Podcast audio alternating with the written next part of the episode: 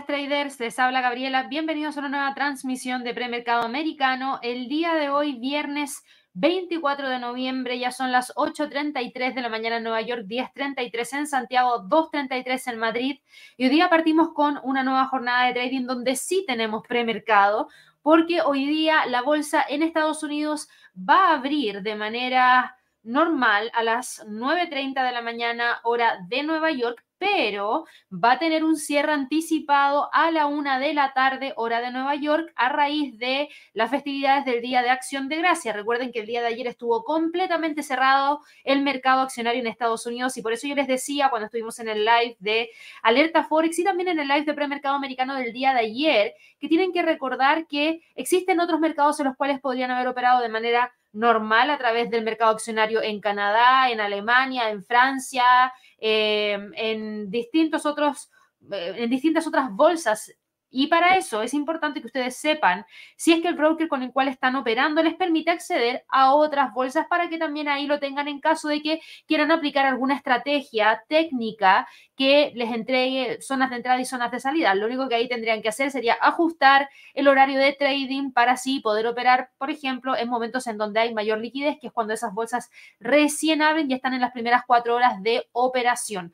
Pero hoy día volvemos con el mercado accionario. En este caso tomamos al mercado accionario en Estados Unidos y es lo que vamos a estar revisando por lo menos durante el día de hoy porque si bien no tenemos una gran cantidad de noticias porque el mercado ha estado un poquito flojito, hoy día sí que vamos a conocer datos de PMI de servicios y de manufactura por parte de Estados Unidos a las 9.45 de la mañana hora de Nueva York. También tenemos información proveniente desde algunos instrumentos en particular, en donde tenemos algunas acciones que destacan por sobre otra, en donde tenemos noticias provenientes desde Nvidia. ¿Se acuerdan que habíamos hablado acerca de la posibilidad de que Nvidia estuviera generando el lanzamiento de nuevos chips? para tratar de sobrepasar esa restricción a la exportación de chips de inteligencia artificial provenientes desde Estados Unidos. Bueno, eso también lo estamos viendo eh, el día de hoy en términos de noticias de alto impacto, así que les voy a entregar, por supuesto, que un poquitito de información respecto a ese tema en particular, que no está con movimientos hacia el alza el día de hoy, es el Nasdaq, que lamentablemente le pone un freno a las alzas y hoy día cae levemente 0,18%. Y aquí ya empezamos a ver quizás el sentimiento con el cual va a terminar cerrando el mercado durante esta semana de trading, que fue una semana de trading, como les decía, bastante especial. Así que en resumen, para quienes quieren ese resumen, esa cápsula de 10 minutos para poder después hacer lo que tengan que hacer, yo les comento que hoy día el mercado accionario en Asia cerró hacia la baja, a pesar de todo ese apoyo que se le ha entregado a China. Eh, tuvimos una gran cantidad de movimientos bajistas, como el Hang Seng liderando las caídas con una caída de un 1,96%. Eh, hay una gran cantidad de movimiento dentro del mercado, hay mucho apoyo, hay que ver cómo abre la bolsa el día domingo porque tenemos noticias provenientes desde China, porque tenemos introducción de algunas medidas más radicales hasta la fecha que podrían llegar prontamente y eso podría generar mucho movimiento dentro del mercado, así que estén atentos respecto a eso. La bolsa en Europa el día de hoy opera en territorio positivo para los índices de la zona euro, con el Eurostock 50, el DAX, el IBEX, el CAC 40 y el ITA 40, que es el principal índice de Francia, moviéndose hacia arriba, pero para el FTSE del Reino Unido no tenemos movimientos alcistas y está golpeando la línea de tendencia hacia el alza que trae desde el 27 de octubre. Los índices en Estados Unidos abren en territorio mixto el día de hoy con el Standard Poor's y el Nasdaq retrocediendo, mientras que para el Russell y el Dow Jones vemos movimientos alcistas. Quien sí está al alza es el Bitcoin con una alza acumulada de más de un 1%. Quien sí está al alza es Ethereum, que incluso llegó a romper los 2.100 dólares por Ethereum el día de hoy muy tempranito y ahora está viendo si es que logra confirmar ese rompimiento.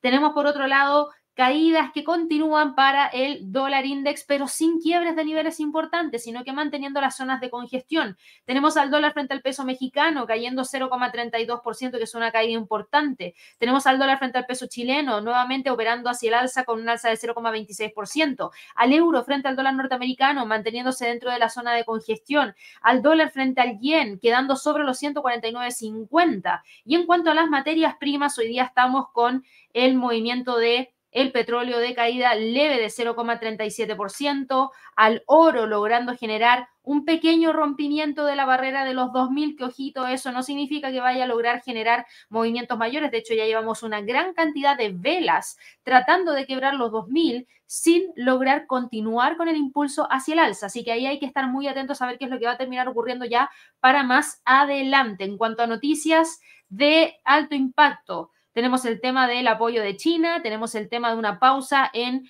Israel, que también tiene que ver con el conflicto entre Hamas e Israel en la franja de Gaza, que también es importante seguir monitoreándolo. Tuvimos algunos datos de Alemania que vamos a revisar en detalle. Tenemos el tema relacionado al Black Friday, que tenemos que eh, revisar en detalle. Eh, cómo esto podría impactar en Estados Unidos, porque el Black Friday sigue siendo el día más popular para buscar ofertas en Estados Unidos, con alrededor de 100 30 millones de personas en Estados Unidos que planean comprar una cifra que es mayor a la que se tuvo durante el año 2022, a pesar de todo lo que nosotros podríamos decir de los vientos en contra que hoy en día tienen esos consumidores.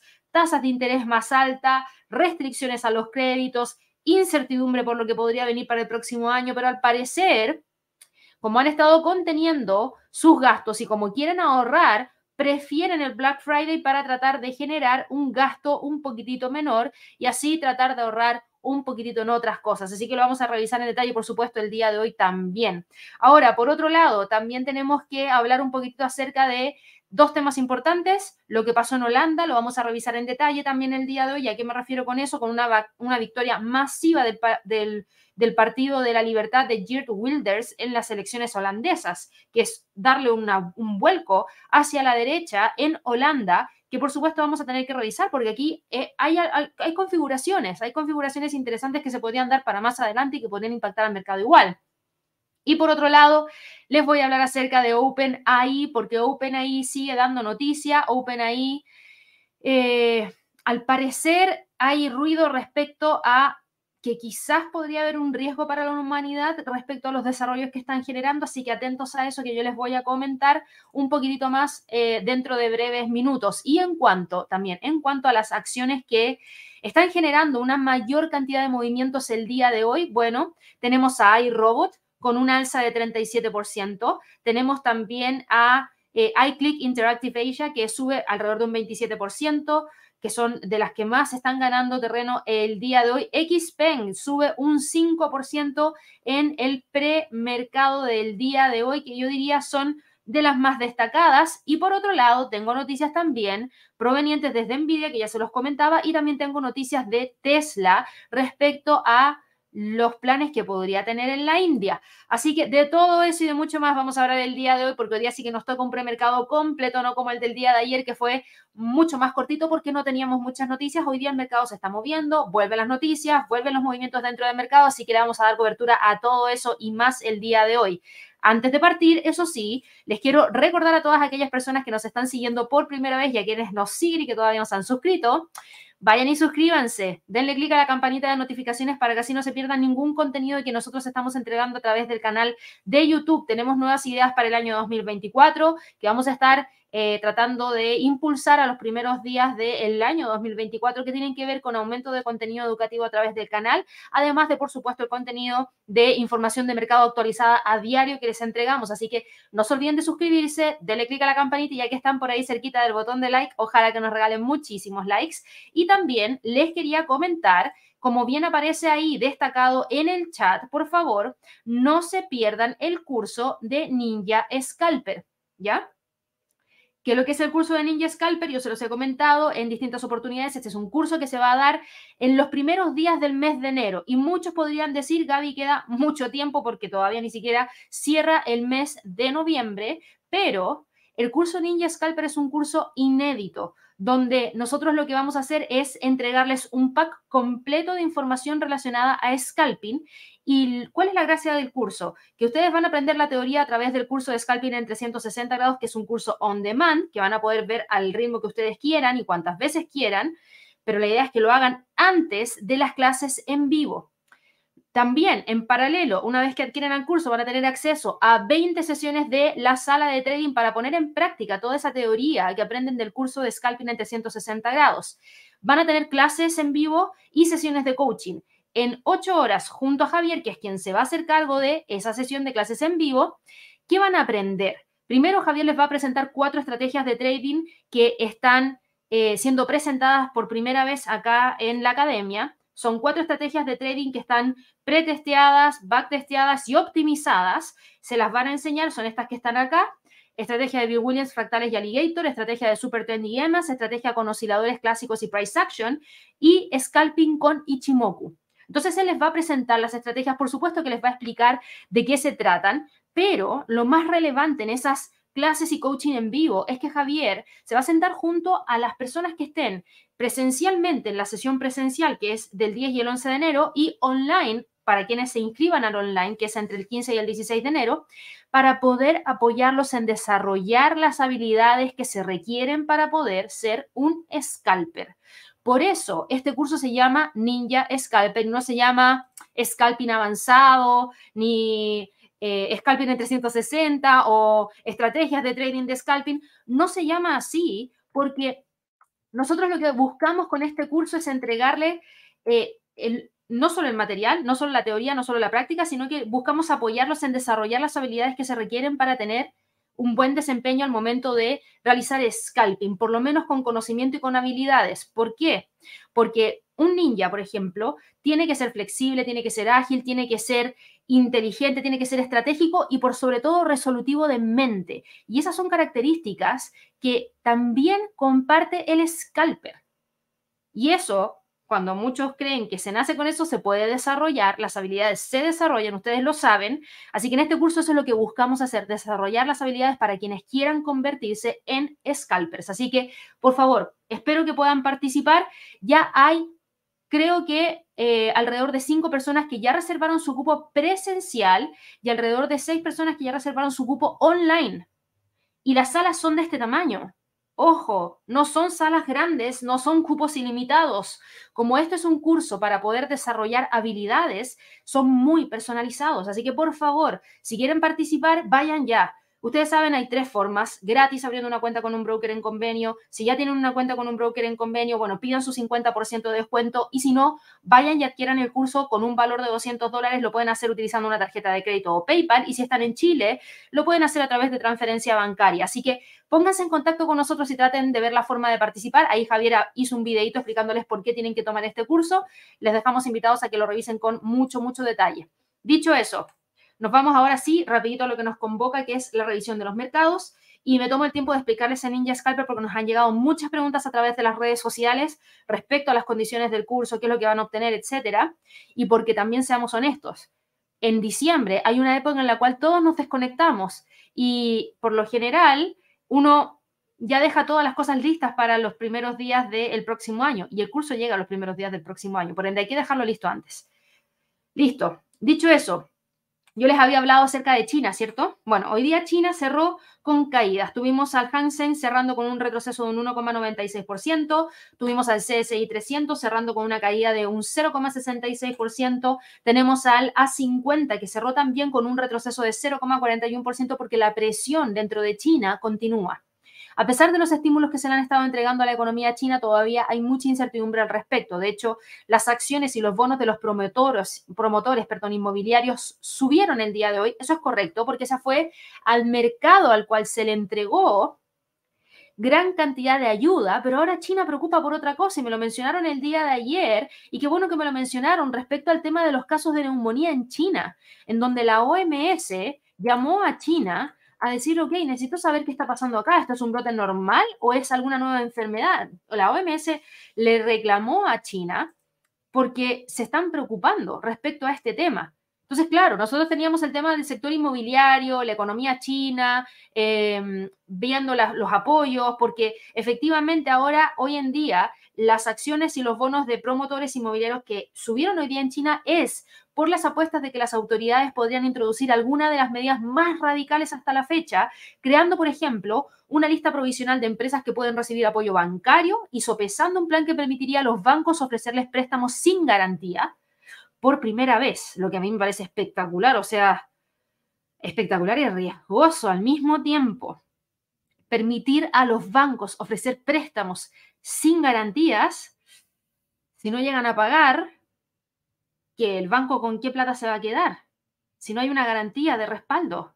No sé, no sé, es bien radical, diría yo. Pero bueno, el apoyo se considera una señal de que la tolerancia del presidente Xi Jinping a las dificultades del sector inmobiliario estaría llegando a su límite. China también quiere asegurarse de que los promotores dispongan de suficiente liquidez para terminar los millones de viviendas que están en construcción, aunque eso suponga riesgos añadidos para los bancos. Imagínense esto, yo me pongo en el peor de los escenarios. ¿Qué pasa si realmente se da esto? Los bancos le prestan a los promotores inmobiliarios que están con muchísimos problemas y efectivamente le dan los préstamos y construyen las viviendas. Entonces todo el mundo dice, bien, listo, se acabó el problema. No, no se acabó el problema. ¿Qué pasa si esos promotores inmobiliarios con esas construcciones de vivienda no logran vender todas esas viviendas ni logran captar todo el dinero que tenían pensado captar? ¿Cómo van a pagar lo que le deben al banco? No se lo pagan. ¿Y qué pasa con el banco? No recibe el dinero y como no tenía garantía, el que empieza a entrar en un problema es el banco. Creo que es un poquito extremo, hay que ver qué es lo que pasa y ustedes me digan, Gaby, pero es que eso no es lo que debería pasar.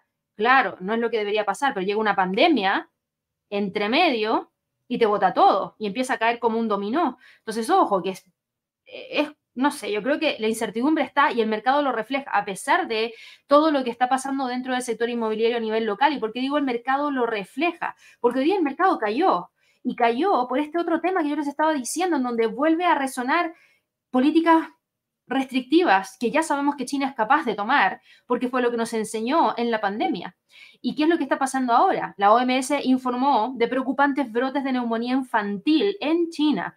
Y el sistema de monitoreo de enfermedades, PROMED, indica que los menores afectados presentan un cuadro clínico particular que no habían visto antes, en donde no muestran síntomas como la tos y son en gran medida asintomáticos, excepto por algunas fiebres altas. Entonces aquí se están empezando a preocupar y están tratando de ver qué es lo que está ocurriendo, porque desde la segunda quincena de octubre se ha registrado en el norte de China un incremento notable en el número de casos de enfermedades respiratorias que presentan síntomas parecidos a los de una gripe, pero que terminan siendo neumonía.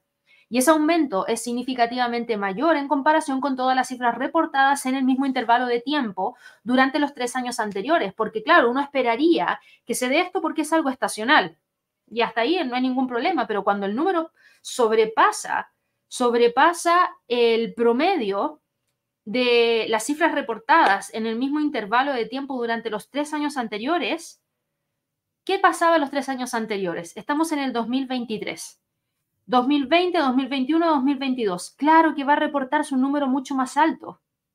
¿Tendríamos que asustarnos entonces? Y ustedes me dirán, pero Gaby, ¿cómo claro que tendría que ser un número mucho más alto? 2020, pandemia, todos encerrados en China.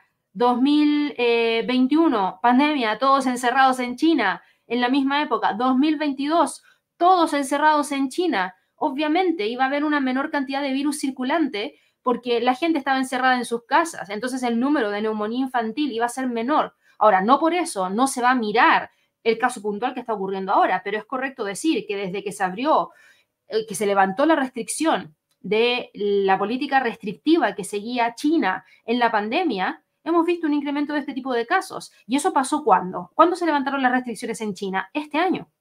Entonces, lo que estamos viendo es el reflejo de esa, de esa levantada de restricciones, entonces hay que seguirlo de cerca. A la OMS le preocupa, pero también es cierto que las condiciones de los últimos tres años no son las mismas. Entonces me hubiese gustado que también tuviéramos los datos del año 2019, 2018, 2017. Yo lo compararía con eso, añadiéndole además que tenemos el tema de COVID que todavía sigue dando vuelta y que sigue impactando y que podría seguir generando eh, un aumento de este tipo de números, de cifras de enfermedades. Así que es una alerta temprana, hay que prestarle atención hay que ver qué es lo que ocurre, pero yo diría no hay que tampoco alarmarse. Yo creo que aquí lo más preocupante es ver qué es lo que está pasando con todo el sector en China en particular. La próxima semana tenemos datos del sector de manufactura en China. Si no son positivos, ojito con los niveles que estamos viendo ahora. Para todos estos índices que están en niveles de precio clave y que todavía no logran despegar. Eso pasa en China. ¿Qué pasa en Europa? ¿Qué pasa en Europa? En Europa pasan otras cosas. En Europa tenemos eh, información el día de hoy proveniente desde el calendario económico con una gran cantidad de fundamentales provenientes desde Alemania. Datos alemanes. Los inversionistas europeos se enfrentaron hoy día a una gran serie de datos que ofrecían una imagen mixta de la economía alemana. En primer lugar, tuvimos un informe que confirmó que la economía se contrajo en el tercer trimestre, y eso lo vimos con los datos que tuvimos durante el día de hoy relacionados al Producto Interno Bruto. Aquí está, el dato analizado quedó en menos 0,4%, eh, el dato trimestral quedó en menos 0,1%, o sea, efectivamente la economía se contrajo, lo que no es bueno, no es bueno. ¿Qué generó esta contracción? Una caída impulsada por el descenso del gasto en los hogares y que da el pistolazo de salida lo que el Bundesbank considera que podría ser una recesión. Ojo, que lo veníamos anunciando hace un tiempo atrás, sabíamos que la economía en Alemania estaba bastante complicada y ahora empezamos a ver estos números que realmente preocupan. Otro informe mostró que la confianza empresarial, y eso es correcto, lo vimos acá, el índice de confianza empresarial, mejoró. Mejoró por tercer mes consecutivo en noviembre, pero por debajo de las expectativas de gran parte del mercado. El mercado esperaba 87.5, tuvimos 87.3, que por supuesto es mejor que el 86.9 y después de tres meses consecutivos subiendo, es positivo. Ahora, el mercado no lo toma como algo espectacular porque preocupa a la economía. Lo que sí están especulando es respecto a lo que podría pasar con las próximas decisiones de política monetaria, en donde el Banco Central Europeo podría decidir no generar mayores alzas de manera ya más firme y empezar a hablar acerca de potenciales recortes a principios del próximo año. Entonces, atención con eso, que es lo que apoya en cierto grado a que los índices europeos, los índices de la zona euro, mejor dicho, están empujando hacia arriba. Tenemos acá el Eurostock 50 subiendo levemente 0,12%, confirmando ya la mantención de los 4.350 como un sólido nivel de soporte. Como próximo nivel de resistencia tenemos acá la zona de los 4.415. Por otro lado tenemos al DAX en Alemania, que está acá en donde tenemos al precio cotizando en torno a los 16.000. De continuar con el alza, podría tratar de ir a buscar el próximo nivel en torno a los 16.080. El IBEX de España logró romper los 9.900 y se ve que está tratando de cerrar por sobre ese nivel para tratar de buscar los 10.000 la próxima semana. Y el CAC 40, el principal índice de Francia, continúa hoy día con un alza de 0,10%, tratando de ir a buscar los 7.200 y en extensión los niveles más importantes están un poquitito más arriba, en torno a la zona de los 7.400. Eso es lo que pasó con los índices de la zona euro.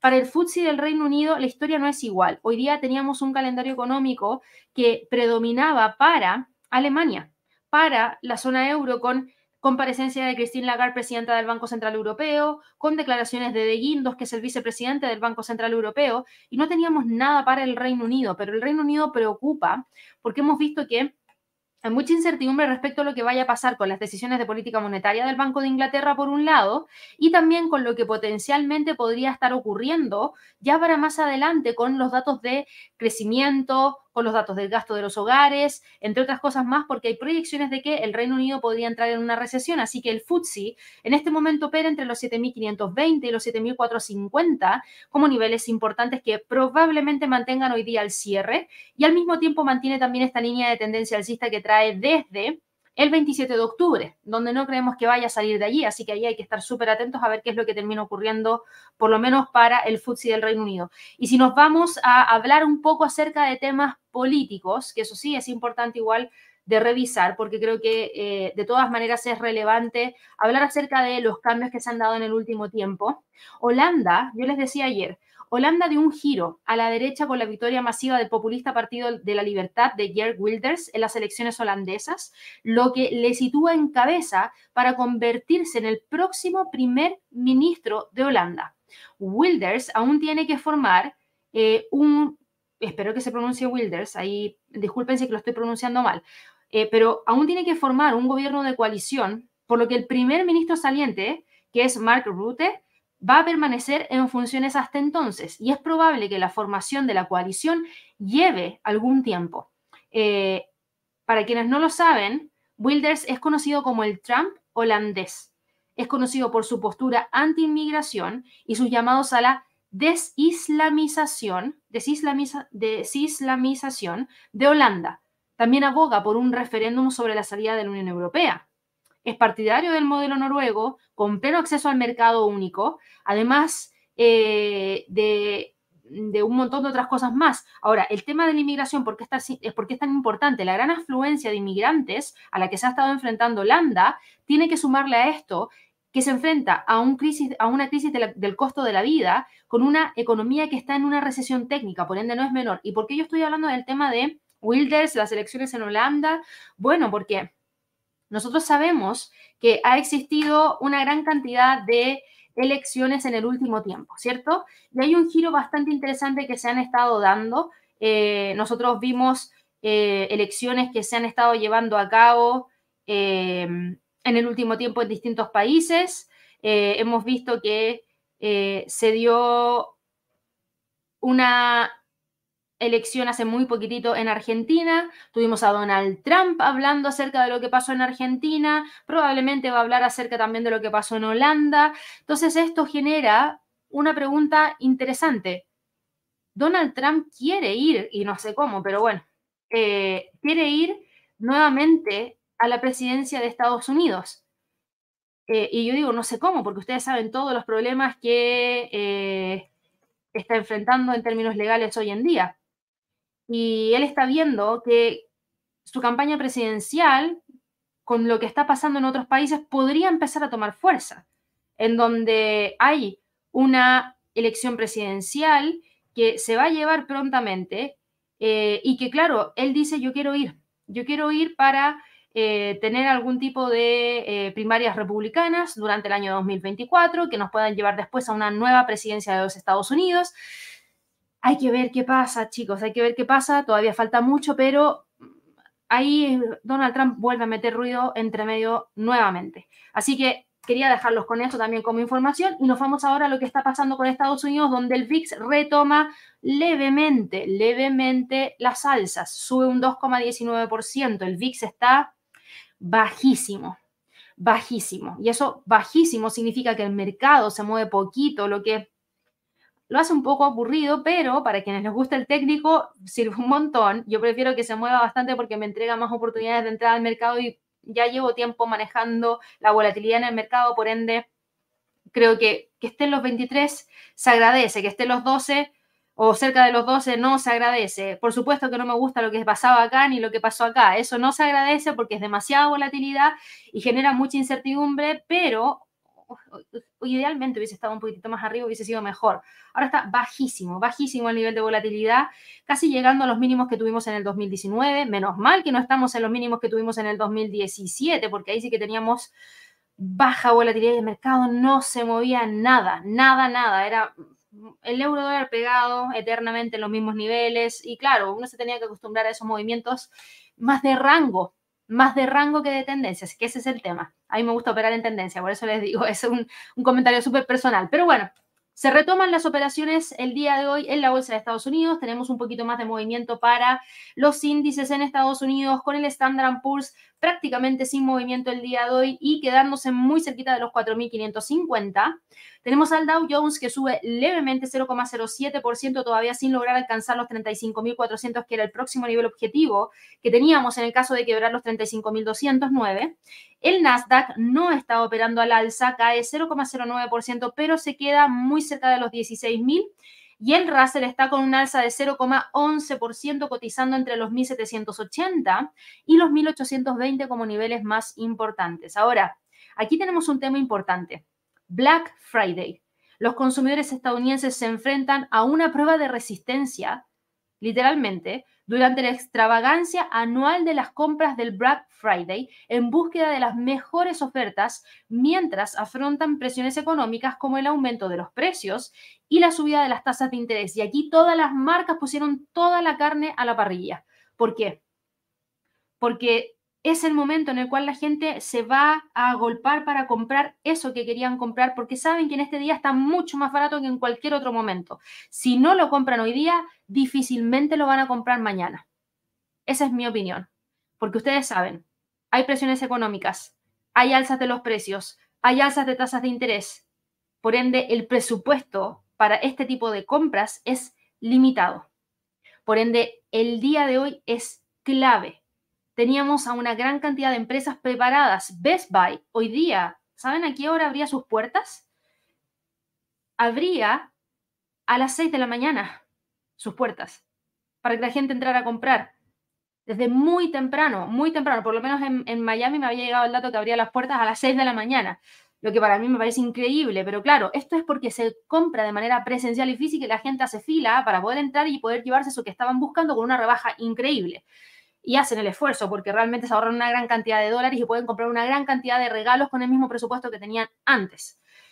Eh, los primeros indicios, eso sí, apuntan a que podría ser un buen día para todos los eh, minoristas. Un informe de Deloitte de principios de esta semana mostraba que los consumidores planeaban gastar una media récord de alrededor de 567 dólares durante las compras de el Black Friday y tenemos el lunes, ojo, el Cyber Monday, que sería un 13% más que el año pasado. Y aquí podríamos empezar a hablar acerca de un eventual rally que podría darse dentro del mercado para todas estas compañías. Podría ser, hay que estar atentos. Recuerden que los rallies no siempre se dan, me refiero a los rallies navideños, pero si las condiciones técnicas están, no veo por qué no podrían continuar con ese movimiento.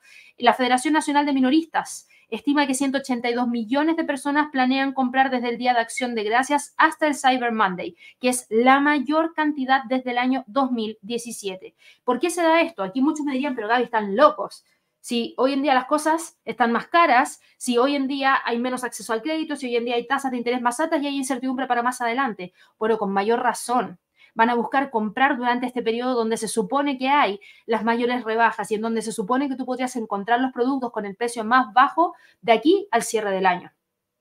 Esa gente va a tratar de buscar comprar todo en este periodo porque ya no les da lo mismo pagar más. Es decir, pagar más les duele muchísimo más. Antes, hace dos años atrás, cuando las condiciones de crédito eran favorables, donde las tasas de interés eran bajas, donde los precios de los productos eran bajos, llegaba el Black Friday y el Cyber Day y tú decías, ok, voy a comprar ahí porque realmente está más barato, pero la gran diferencia es que quizás los días siguientes igual tú lo podías comprar al precio un poco más alto. Sí, no te ahorrabas ese dinero, lo que era una lástima, pero igual lo podías comprar. Yo creo que ahí está la gran diferencia. Igual lo podías comprar, igual estabas dispuesto a pagarlo a pesar de que costara un poco más. Hoy en día esas no son las condiciones. Muchas personas no lo van a poder comprar después porque no les va a alcanzar el presupuesto y a muchas personas les va a doler muchísimo más porque ese dinero extra que estarían pagando no lo pueden pagar porque lo tienen que usar en otras cosas más básicas. Entonces creo que ahí está la gran diferencia. Así que hay que estar atentos a ver qué es lo que terminó ocurriendo finalmente eh, durante el, el día de hoy con todo y también, por supuesto, cómo esto va a afectar a los reportes de ganancias trimestrales. Hay vientos en contra, claramente que sí, tenemos la inflación, las tasas de interés más altas, la disminución de los ahorros, la reanudación de los pagos de los préstamos estudiantiles, que al parecer no están disuadiendo a los estadounidenses de ir a comprar este año. De hecho, podría animarlos a hacerlo porque todo el mundo intenta encontrar una buena oferta en el entorno actual. Y por eso son esas cifras de 182 millones de personas en todo el país que planean comprar en las tiendas y en línea el día, desde el Día de Acción de Gracias hasta el Cyber Monday. Así que creo que eso es importante. Eh, hay que estar muy atentos a cómo podría haberse afectado. ¿Qué compañías podrían verse afectadas? Ya. S&P Consumer Discretionary Index. Veámoslo. Vamos a verlo acá. Eso es eh, S&P 500 Consumer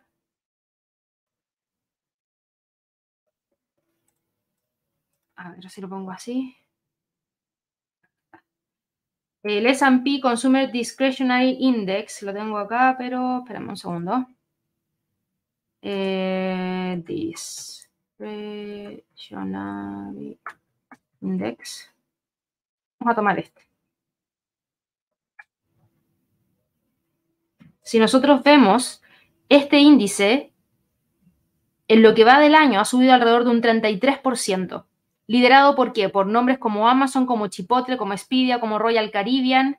A todo esto escucho Royal Caribbean y el otro día me llegó una publicidad de, hablando de Royal Caribbean, eh, Deme un segundo que la voy a confirmar. Un segundito. Se supone. Sí. Sí, no, la acabo de confirmar. Es que la vi en internet y dije, no puede ser. Pero sí es. Royal Caribbean un crucero de Taylor Swift que va a zarpar en el año 2024. Fíjense el impacto que tiene esta cantante. Yo encuentro increíble, increíble, de verdad que sí, increíble. Y les apuesto que va a estar lleno. ¿Por qué? Porque son muy fanáticos los fanáticos de Taylor Swift y bueno, me desenfoqué un poco, pero con esa noticia, Royal Caribbean, que ha también logrado recuperar en cierto grado ciertos niveles, podría tener un impacto bastante interesante para más adelante. Eh, si nosotros miramos el consumer, el S&P Staples, Staples, acá está, a diferencia del que acabamos de revisar, ha caído alrededor de un 5%, que ha estado lastrado por Dollar General, por Tyson Foods, por Walgreens, eh, así que ahí hay que estar atentos. Vamos a ver, ustedes se preguntarán qué empresas podrían verse impactadas. Bueno, el S&P podría haberse impactado. Amazon podría haberse impactado a raíz de lo que pueda estar ocurriendo durante estos días con quizás aumentos de volúmenes de compra que se traducirían en mayores ingresos para Amazon. Hoy día Amazon está con un alza de 0,31% en el premercado, cotiza en 147,17 y está buscando nuevamente esa zona de los 148. ¿Qué otra compañía es bastante conocida respecto al tema de el Black Friday? Walmart.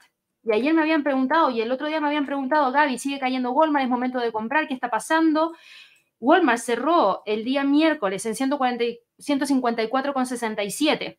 No logró romper ese nivel de soporte que teníamos marcado ahí y hoy día sube 0,40%, cotiza en 155,29 y eso nos deja más o menos por acá, muy cerquita de la resistencia, así que atentos, porque hasta el momento Walmart se mantiene firme. Además de estas compañías, tendríamos alguna otra que podría verse impactada de manera positiva. Macy's hoy día tiene un pequeño incremento hacia el alza de 0,03%, lo que nos deja con un precio de premercado en 14,85. ¿Y qué pasa con Target? ¿Target está con algún movimiento importante hacia el alza? Sí, Target está con un movimiento al alza de 0,29% el día de hoy, lo que también refleja en gran parte ese optimismo que hay por el Black Friday y lo que pueda venir en el Cyber Monday. ¿Qué pasa con otra compañía que también es conocida por entregarnos buenos descuentos en el momento, como en este momento? Best Buy, que se los mencioné, que abría la puerta a las 6 de la mañana y yo lo, encontré increíble, pero Best Buy. Nunca he estado en Estados Unidos para un Black Friday o un Cyber Monday. Yo creo que en algún momento voy a tener que vivir esa experiencia. Eh, Best Buy está hoy día con una alza de 0,62%. El sector minorista en general está con un alza el día de hoy y en gran parte tiene que ver a raíz de lo que les acabo de mencionar, de datos duros de lo que se espera que ocurra con este Black Friday y el Cyber Monday. Es decir, entre el día de hoy hasta el día lunes en cuanto a compras en general. Así que súper interesante, por eso hoy día tenemos al Dow Jones con un movimiento hacia el alza y no tenemos al Nasdaq con un movimiento hacia el alza, porque aquí en el Nasdaq Sí tenemos algunas empresas que podrían estar dentro de la composición del índice, pero tenemos otras empresas que pesan mucho más y que no se ven impactadas de manera positiva por este tema. Nvidia, por ejemplo, una de esas es Nvidia. Yo les decía, tengo noticias de Nvidia. ¿Y qué noticias tengo de Nvidia? Que no son muy favorables. Lamentablemente, nosotros estamos a la espera de que Nvidia nos entregue noticias respecto a los chips de exportación hacia China y finalmente, Nvidia le comunicó a sus clientes chinos que va a retrasar el lanzamiento de un nuevo chip de inteligencia artificial fabricado para cumplir la normativa estadounidense sobre exportaciones. ¿Hasta cuándo? No hasta la próxima semana, no hasta el próximo mes, hasta el primer trimestre del año que viene. Entonces aquí una decepción bastante importante.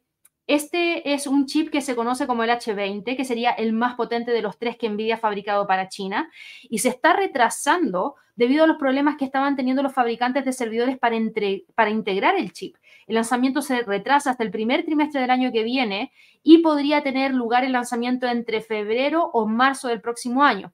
Así que esto es lo que le ha generado un poquitito de decepción a quienes estaban esperando este lanzamiento más pronto y por eso Nvidia hoy día cae 0,84%, en este momento está en 483 dólares con 7 centavos. Eh, por ende se está quedando más o menos por acá, todavía sobre los 480, así que ahí hay que estar atentos a ver cómo termina moviéndose para el resto de la jornada. Por otro lado, ¿qué otras compañías podrían estar presionando hacia la baja a Nvidia? Tesla. Tesla hoy día no está operando al alza, lamentable, eh, Nvidia, perdón, al Nasdaq. Tesla Tesla hoy día no está operando al alza, cae 0,32%. Ustedes saben que Tesla venía con bastante presión bajista. Vimos el tema de los juicios, en donde tuvimos ese resultado de parte de, em, un juez que fue súper, súper eh, duro en entregarle toda la culpa a Tesla y a los ingenieros de Tesla. Ahora, Tesla hoy día está con una caída porque no se justifica que esté operando al alza. La caída no es espectacular, la caída está contenida y sigue operando entre los 2.25 y los 2.43. Y esto es lo interesante de Tesla y que era la noticia que les traía el día de hoy. Tesla está dispuesta a establecer una fábrica de vehículos eléctricos en la India si el gobierno aprueba un arancel reducido de un 15% sobre los vehículos importados en los dos primeros años de operaciones de la empresa en la India. Así que interesante. ¿Esto genera cierta presión dentro de Tesla? Claro que sí. ¿Dentro de la acción? Claro que sí. ¿Por qué? Porque si esto se da, esta compañía estaría dispuesta a invertir hasta 500 millones de dólares si el gobierno indio aprueba el arancel reducido para 12.000 vehículos y hasta 2.000 millones de dólares si la concesión es para 30.000 vehículos. El gobierno indio, por su parte, está considerando reducir el número de vehículos que podrían acogerse al tipo arancelario especial. Vamos a ver cómo se da esto pero es lo que en gran parte genera los movimientos del día de hoy. Tesla busca tener una importante inversión en la India. Sabe que el mercado indio es súper importante. Las proyecciones de crecimiento, si aquí Elon Musk no es tonto, y eso, eso todo el mundo lo sabe, yo creo. Eh, las proyecciones de crecimiento para la India, para el próximo año, fíjense, la India debería estar con un crecimiento de un 6,3%, similar al de este año. Muy, muy por sobre el crecimiento de China, muy por sobre básicamente todos los crecimientos, muy por sobre el crecimiento de las economías avanzadas, muy por sobre el crecimiento de las economías emergentes. Yo creo que aquí, ¿quién le gana? A ver, en un segundito, 6%, 6,3 tenía. No, no le gana. Benín queda igual. Burkina Faso le gana. Pero estamos hablando de Burkina Faso. El tamaño del país versus la India es completamente distinto. Sí. Bueno, Guyana, lo mismo. Creo que no, es relevante. Además, ¿cuánto es la población que tenemos en la India? muy, muy por sobre lo que tiene cualquier otro país. En el 2021 se hizo una encuesta y eran alrededor de 1.400 millones de personas. Gigante. Y con un crecimiento de un 6,3%, interesante para Tesla, por supuesto que sí. Entonces, hay que ver cómo se va desarrollando esto, pero claro, en este momento trae incertidumbre porque sería inversión, inversión y no necesariamente tener un retorno rápido, que para algunos inversionistas eso es lo más importante. Así que eh, eso es de lo destacado del día de hoy. Yo les decía, en todo caso, igual estamos con movimientos interesantes de premercado. Dentro de las acciones que ustedes me preguntan, bueno, esas eran las que traían las noticias más interesantes para el día de hoy, de este día viernes, retomando los movimientos dentro del mercado. Eh, tenemos a iRobot, antes de que se me olvide. Porque iRobot el día de hoy está cotizando con un precio de premercado de 30%, de un alza de 30%, en 38,80, más o menos por acá se está aproximando a este nivel de resistencia que tenemos acá de continuar con el alza, podría tratar de ir a buscar ese rompimiento y buscar los 41,25. O sea, está empujando con todo hacia arriba. Y ese es un gran movimiento para eh, iRobot que tiene este movimiento tan importante. ¿Y saben por qué tiene este movimiento tan importante? El día de hoy iRobot está con esta alza porque hay un informe de Reuters que citó fuentes familiarizadas con el asunto que dijo que Amazon está a punto de obtener la aprobación regulatoria en la Unión Europea para seguir adelante con su adquisición de 1.400 millones de dólares de este fabricante de robots aspiradores. Por eso sube de la forma en la cual sube. Y yo empiezo a pensar aquí Amazon, Amazon, Amazon. Amazon con Alexa que te escucha todo el día. Hay robot que te va a mirar porque va a tener el mapeo de toda la casa, etcétera. No sé, yo digo, Amazon va a tener una gran cantidad de data, tanta data, tanta data, que va a poder anteponerse a todas las necesidades que una persona quizás no se ha dado cuenta que todavía tiene. Y se las puede crear a través de campañas de marketing para tratar de aumentar sus ingresos. Yo creo que mientras más data tenga Amazon, más potencial de crecimiento tiene. A eso es lo que yo voy. ¿Por qué? Porque más información te permite tomar una mayor cantidad de eh, decisiones eh, para poder desarrollar nuevos productos, desarrollar nuevas cosas y, por supuesto, mientras más información de ese estilo, se pueden desarrollar nuevas cosas que te puedan llevar a tener más ingresos. Así que interesante esto eh, para iRobot, por supuesto que es un movimiento muy importante hacia el alza. Para Amazon es un gran potencial de lo que podría llegar a desarrollar para más adelante. ¿Y por qué les digo eso? Porque hoy día me llamó la atención Hace un par de días atrás estuve revisando la página de Coca-Cola Company acá en Chile para poder comprar eh, por internet, por ejemplo, eh, botellas retornables de vidrio en algunos casos y otras de plástico que es retornable. Em, y no la he visto en las últimas dos semanas. La página no la he visto para nada y en su momento hice un carrito de compra para ver cuánto me salía la compra. No concreté la compra.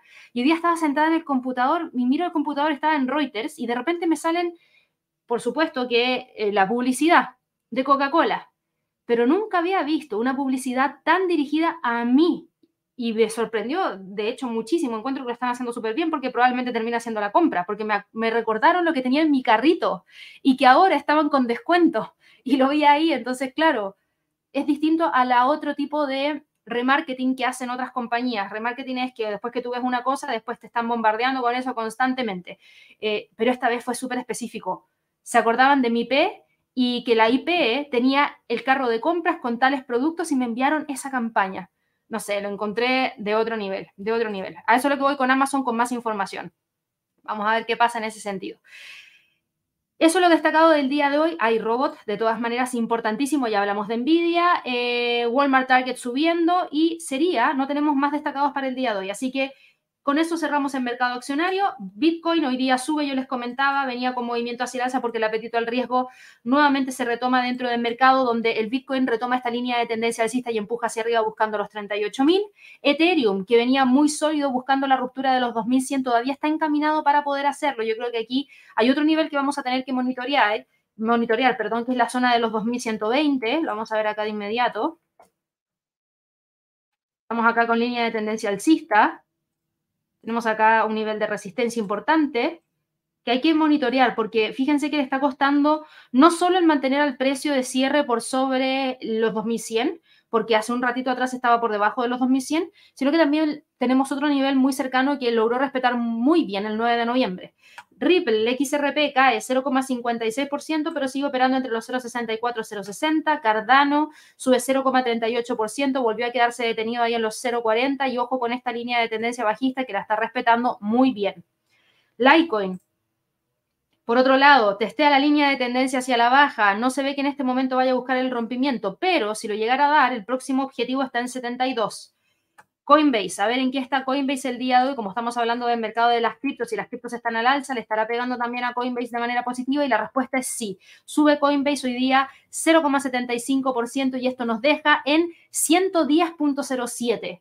Por ende, ojo con el cierre de hoy, porque si hoy día logra cerrar sobre los 110 y la próxima semana se mantiene el apetito, los 115, que son 5 dólares por sobre el precio actual del mercado, se ven como próximo objetivo. Marathon Digital Holdings, que lo estuvimos viendo la semana pasada. Marathon Digital Holdings, que tiene aquí una línea de tendencia alcista súper linda.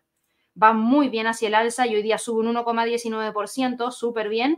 Está en 11.05, la próxima resistencia la tenemos en 11,67. Y Riot Blockchain, vamos, o Riot Platforms, mejor dicho, antes se llamaba Riot Blockchain, eh, Riot está hoy día con un alza de 0,95% en 11,71. También viene encaminado con un movimiento hacia alza, pero lamentablemente todavía sin lograr romper los 12 dólares por acción. En cuanto a las divisas, el dólar index hoy día continúa con la caída. Tenemos cambios en las probabilidades de lo que podría ser la próxima decisión de política monetaria. La respuesta es no. Sigue siendo el escenario más probable para la reunión del día 13 de diciembre el de ver una mantención de la tasa en 95,3% como probabilidad.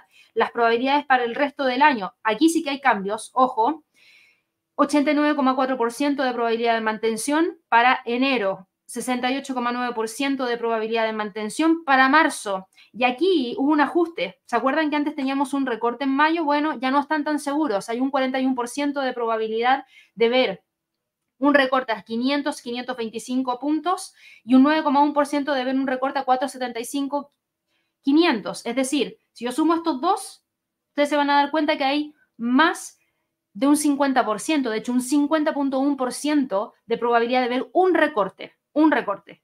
Y luego la diferencia cae para la mantención básicamente. Eh, no han cambiado mucho las probabilidades, pero sí hay un cambio importante que ya el rango final de la tasa no estaría en 4.25, 4.50, sino que ahora estaría en 4.50, 4.75. Hay que estar muy atentos a la próxima semana que tenemos una carga de fundamentales súper importantes para Estados Unidos que podrían generar variaciones en esas probabilidades, cifras de el eh, Producto Interno Bruto y el PCE Core Inflation, precios del gasto en consumo personal subyacente para Estados Unidos, que es el dato que mira la Fed muy de cerca. Así que bueno, hoy día el dólar index cae 0,20%, pero es una caída acotada que nos permite decir que el precio sigue estando contenido sobre el nivel de los 103,45 sin mucha variación. El euro dólar sube 0,20%, se queda por sobre el nivel de los 1.090, entre los 1.090 y 1.09640. La libra dólar, por otro lado, logró romper la resistencia y con bastante fuerza, que estaba esa resistencia en 1.2550 y está a punto de alcanzar los 1.26. Ahí yo creo que va a tener un freno para el día de hoy y estén muy atentos a la libra frente al dólar porque viene con muchísima fuerza hacia arriba. Muchísima fuerza. Dólar yen detiene las alzas y se queda pegadito a los 149.50. El dólar norteamericano frente al canadiense genera un retroceso bastante fuerte, rompiendo los 1.3651. Probablemente va a tratar de cerrar en torno a los mínimos que tuvimos el día 6 de noviembre, 1.3632. El australiano frente al dólar Continúa con las alzas buscando la media móvil de 200 en 0,6584. El dólar neozelandés frente al dólar rompió los 0,60 con 50 y vuelve a buscar la media móvil de 200 en 0,60 con 91 a ver si lo logra alcanzar. El dólar frente al franco suizo el día de hoy cae 0,16% y está tratando de ir a buscar como próximo nivel los 0,87 con 76. El dólar frente al peso mexicano se mantiene operando entre los 17,20 y los 17.060 viene con una presión hacia la baja bastante potente, así que no descarto que pueda buscar los 17.060. Atentos con ese nivel, que es el nivel que vamos a tener que monitorear. Si lo logra respetar, no hay ningún problema, pero si lo quiebra, ahí abre el camino para ir a buscar la zona en torno a los 16.90 y prácticamente a los 16.67 en extensión. El dólar frente al peso chileno se mantiene tranquilito entre los 8.80 y los 8.70 sin novedad. El dólar frente al peso colombiano, completamente lateral entre los 4.120 y 3.960. El dólar frente al sol continúa con la pendiente bajista que tenemos acá. Más o menos está acá. El precio podría tratar de buscar los 3.72 si proyectamos la línea. Y en cuanto a las materias primas, el petróleo el día de hoy está con un movimiento de caída leve de tan solo 0,22%. Eh, el grupo de la OPEP, para quienes se perdieron el live del día de ayer, ayer les comentaba que la OPEP sorprendió al mercado el miércoles de esta semana al anunciar que su reunión que se iba a llevar a cabo el domingo 26 de noviembre se pospone hasta el 30 de noviembre, después de que los productores tuvieran dificultades para alcanzar un consenso sobre los niveles de producción. Eh, ahora hay que ver qué es lo que pasa porque a esto tenemos que poner dentro de la mesa las perspectivas a largo plazo de China que siguen siendo poco halagüeñas. Según los analistas, el crecimiento de la demanda de petróleo podría debilitarse hasta alrededor de un 4% en el primer trimestre del año 2024, porque la crisis del sector inmobiliario en China podría lastrar el uso del gasóleo. Por otro lado, el crecimiento de la producción fuera de la OPEP se debería mantener fuerte ¿Por qué? Porque nosotros hemos visto que, por ejemplo, la compañía energética estatal brasileña, más conocida como Petrobras, está planeando invertir 102 mil millones de dólares en los próximos cinco años para aumentar la producción a 3,2 millones de barriles equivalentes de petróleo por día en el año 2028 frente a los 2,8 millones de barriles que eh, está teniendo en el año 2024 proyectado. Así que eso nos deja con todavía una oferta mayor de lo que se proyecta en términos de demanda. Y eso nos deja con el precio entre los 78,60 y los 73,34, que no creo que vaya a salir de allí. El oro, por otro lado, está dando la pelea para ver si logra cerrar o no sobre los 2.000. Ese es el nivel más importante del día de hoy. La plata sube un 1,47%, cotiza en torno a los 24, de continuar podría llevarnos hacia los 24,14. Y el cobre cae levemente 0,36%, diciéndonos que no logra romper la media móvil de 200 que está en los 3,80. Así que eso es lo que ha pasado el día de hoy para el mercado en general. Me voy a ir rapidito a revisar algunas preguntas que hay aquí a través del chat. Buenas tardes para Carmen, que nos saluda desde España. Gracias por estar conectada el día de hoy, Carmen, este día viernes. Buenos días para Antonio, buenos días para Diego, buenos días para Alexander. Ya revisamos al oro y tú me hablas del mediano plazo. A ver, es que depende muchísimo de lo que haga el precio en torno a los 2.000, porque mediano plazo podría significar que el precio termine buscando los 2.080. Pero si tú hablas de mediano plazo, bueno, largo plazo, largo plazo, yo te digo, todavía lo veo enrangado entre esos 2080 y los 1800, eh, que, no que son los niveles que ha logrado mantener durante ya bastante tiempo. Lo que prima no es la línea de tendencia bajista, lo que prima hoy día es esta línea de tendencia hacia el alza con una inclinación mayor que está intentando buscar ese nivel de los 2025. Pero fíjate que le cuesta. ¿Y qué es lo que le cuesta? Esa línea de tendencia bajista que yo acabo de trazar acá a partir de los máximos que tuvimos durante el día 4 de mayo, máximos que tuvimos durante octubre, el precio está justo ahí y eso es, y esa es una de las principales razones por la cual el precio no despega con fuerza. Buenos días, Federico, y hablamos de esos instrumentos. Buenos días para Hernando. Aquí nos preguntabas por Cypher Mining. Si la puedo comparar, uh, es que no conozco esta compañía, no tengo mucha idea, pero en términos técnicos te puedo dar la información eh, es súper distinta en términos técnicos a Marathon Digital Holdings. En términos de resultados trimestrales, eh, no la he visto, así que no te puedo entregar ese detalle, pero yo te digo que es súper distinta y en términos técnicos la veo mejor a Marathon Digital Holdings con tendencia alcista que a Cypher Mining, que le está costando empujar hacia arriba y retomar la senda hacia el alza porque todavía está por debajo de la línea de tendencia alcista de largo plazo y por debajo de las tres medias móviles. Eh, Pancho nos dice acá, buenos días Gaby, de nuevo activado para este cierre de semana inusual por el festivo para los que estamos iniciando. Sí, nueva experiencia en el trading, es correcto, sí. Los festivos, por ejemplo, todos los años en Día de Acción de Gracias se da de esta manera y la liquidez baja muchísimo y es una antesala de lo que se nos viene para el cierre del año, para la semana de Navidad, para que lo tengas presente ahí, Pancho. Acaba de abrir el mercado el día de hoy, ya les voy a eh, mencionar qué es lo que pasa con la apertura dentro de un ratito más. Aquí Lenny nos dice históricamente el mes de diciembre antes del halving es precio, el precio crece, pero en una economía normal podrá ser igual en el caso de ahora con inflación elevada. Claro, ese refiere, Lenny, para quienes no lo saben, al rally navideño. Y nosotros estuvimos hablando del rally navideño la semana pasada con el webinar del rally navideño, en donde sí tenemos eh, esas perspectivas de que el año podría terminar hacia el alza. Ahora, podría ser igual en el caso de ahora con la inflación elevada. Depende mucho de lo que pase de aquí al lunes por el tema del Black Friday y el Cyber Monday, en donde ya hablamos acerca de ciertos números que reflejan que eh, la gente está interesada en comprar igual. Buenos días para Wilson, buenos días para David, buenos días para Marcos Aurelio. ¿Será que MA nos toca un nuevo máximo histórico? Esto es Mastercard.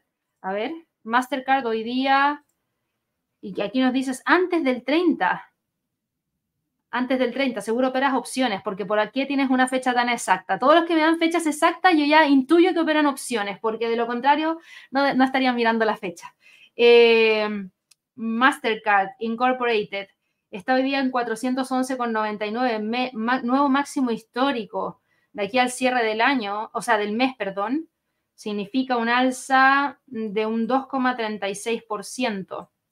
De que tienes tendencia alcista, la tienes, según la proyección de la línea, dame un segundo, según la proyección de la línea de tendencia hacia el alza, si mantiene esta inclinación,